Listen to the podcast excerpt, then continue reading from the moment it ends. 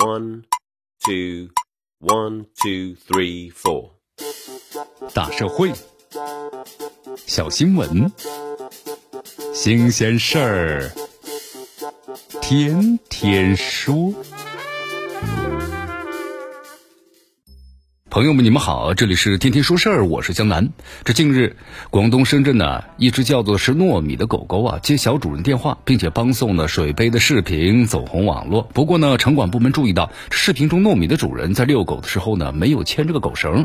于是啊，这网红的主人黄先生为此缴纳了五百元的罚金，表示今后呢会文明的规范养犬。你看，咱们现代人养狗啊，通常不是为了看家护院了。而是为了满足的自身的感情的需要，和这个狗啊朝夕相处的过程中，我们说了建立亲密关系，把狗呢也当成了不可分割的家庭成员。与此同时的话，一些狗因为自身的独特性，在互联网得到了广泛的关注啊，被称为叫的是网红狗。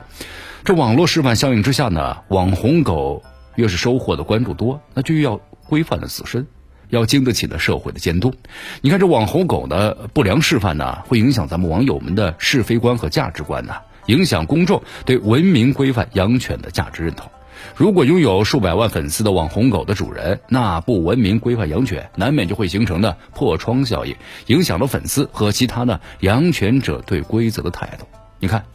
示范行为更容易被发现或者捕捉的互联网时代。不论是公众人物还是网红狗，都需要在镜头前保持敬畏感，是吧？咱们不能够恣意的放纵啊！能够为小主人送水杯的网红狗，虽然呢贴心，但这种呢我们说了是背离社会规范的行为，还是要纠正一下。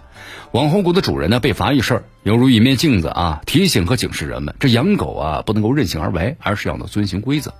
你看，遇到一条网红狗是幸运的，而养狗的主人呢，也要成为呢咱们说了规范养犬的标杆。放任这网红狗啊，在没有呢成年人带领的情况之下，给小主人呢送水杯，这样的行为如果得不到惩罚的话，可能会降低咱们说了规范的合理性或正正当性，就影响了咱们社会啊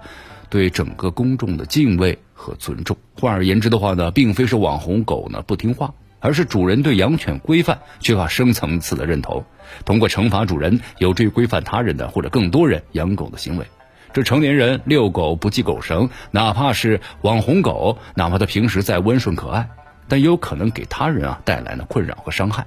社会规范在很多时候只能够保障了大多数情况下的正义，那些小概率的极端情形上的不近人情，也许正是人们呢为了享受公共安全，还有就是社会文明必须要支付的代价。